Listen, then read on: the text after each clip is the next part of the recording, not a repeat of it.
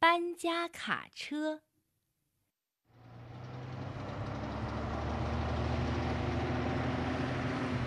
搬家的日子到了，天一亮，搬家卡车就开来了。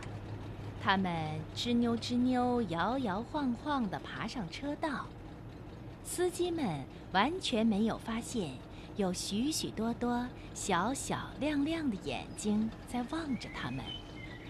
山桃丛里、矮树丛里、草堆里，所有的小动物都聚在一起，观看新人家的到来。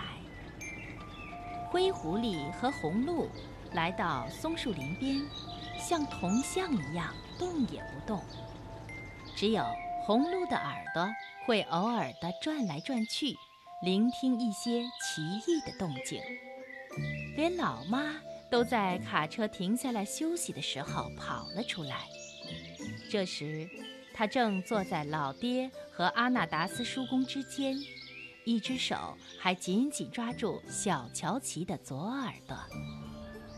小动物们对谢家具很感兴趣，因为这是一个很好的机会，可以从他们的东西上看出这家人的德行。老爹注意到旧红木家具上富丽的光泽，十分的欣赏。他小声地对老妈说：“那些家具就已显示出这家人的气质。自从我离开梅草乡以后，就再没见过这样的东西。”老爹的话被飞尾兴奋的摇晃打断了。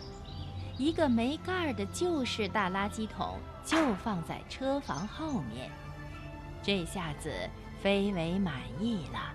他说：“这就是我说的大好人啦，而且正放在葡萄架下面，我在同一个地方就能享受晚餐和点心啦。”阿纳达斯叔公用他锐利的眼光看着各种工具。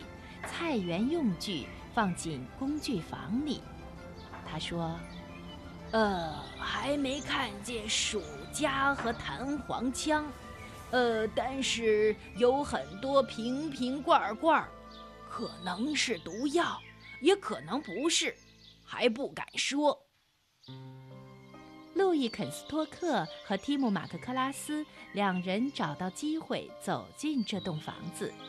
这样他们可以看得清楚。路易说：“呃，看起来像是好人家的东西。”对，提姆回答：“真是好人家，还有一大堆书呢。呃，我不喜欢这样，读书的人常常古里古怪。我爷爷常说，读书抚人心呢。不知道他的话对不对？”哦。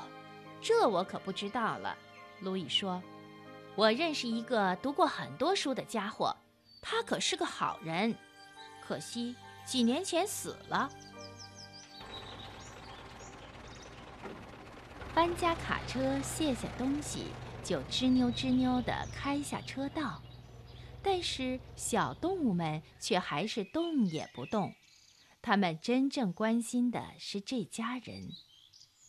到了下午，终于看见一辆汽车开上车道，这才算补偿了他们的耐心。那是一辆相当旧的汽车，塞满了行李。在一边看着的小动物们立刻兴奋起来，每只眼睛都瞪着里面的人。首先下车的是一个男人。他抽着烟斗，阿纳达斯叔公满意的吸着空气。他悄悄地对老爹说：“啊，这是我喜欢的，我喜欢抽烟斗的男人。他会先给你一个警告，比方说有人从田里走过，那时候你可能正在午睡。”说不定在你发觉他们到来之前，他就已经一脚踩在你可怜的背上了。呃，但是一个抽烟斗的男人就不同了，尤其是像这位带着这么重的烟味儿，半里地开外你就知道他来了。嗯，我喜欢烟斗。老爹点头表示赞同，但是他的目光却不离开那位女士。他从车上取下一个大篮子，现在。正将盖子打开，老妈深吸了一口气，一只虎纹的巨型灰猫从里面走了出来。一阵寒战立刻传遍了所有的小田鼠。这只灰猫伸伸前腿，伸伸后腿，然后呢，很气派地慢慢地踱上前门的台阶，开始洗起澡来。他呀，洗得很彻底，还张开掌心，把指尖都舔了一遍。随后，他便在太阳底下躺了下来，很快就睡着了。田鼠们这时正害怕地交头接耳，窃窃私语。老妈好像要晕倒了。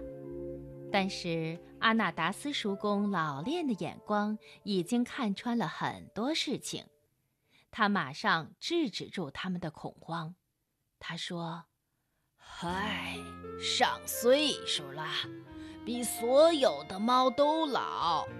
你没注意到他走路的姿势有多僵硬吗？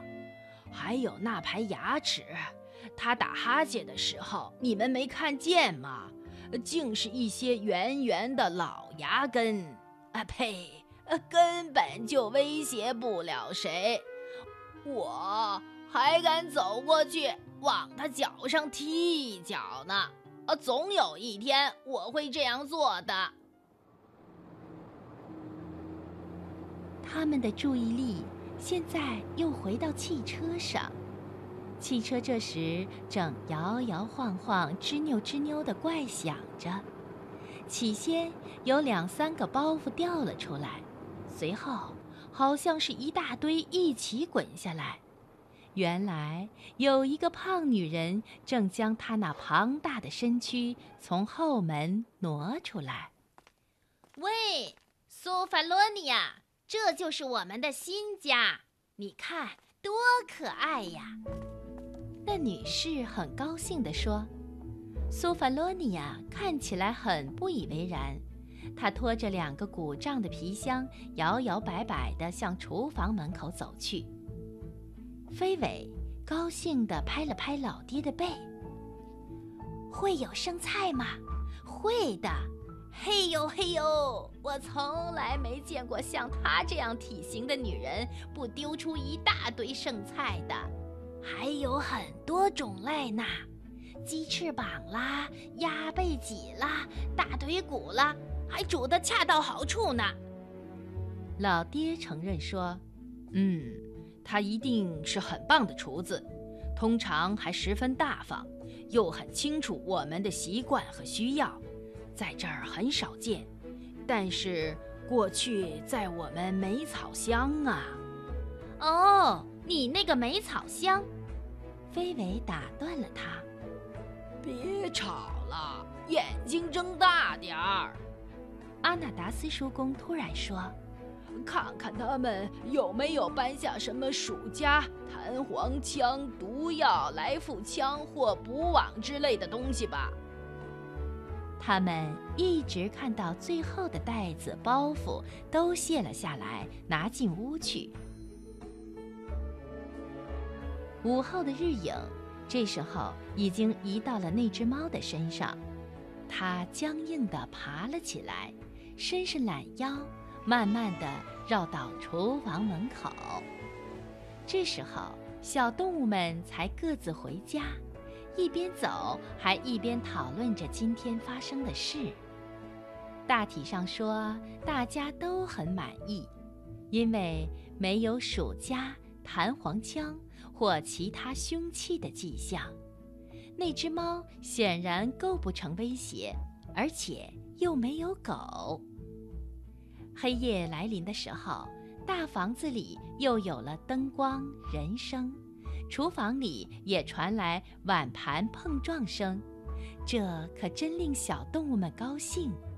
空气里的胡桃木烟味儿也很宜人。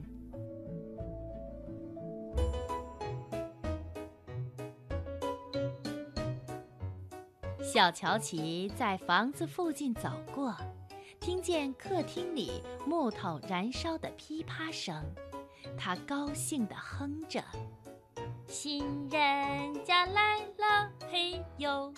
新人。”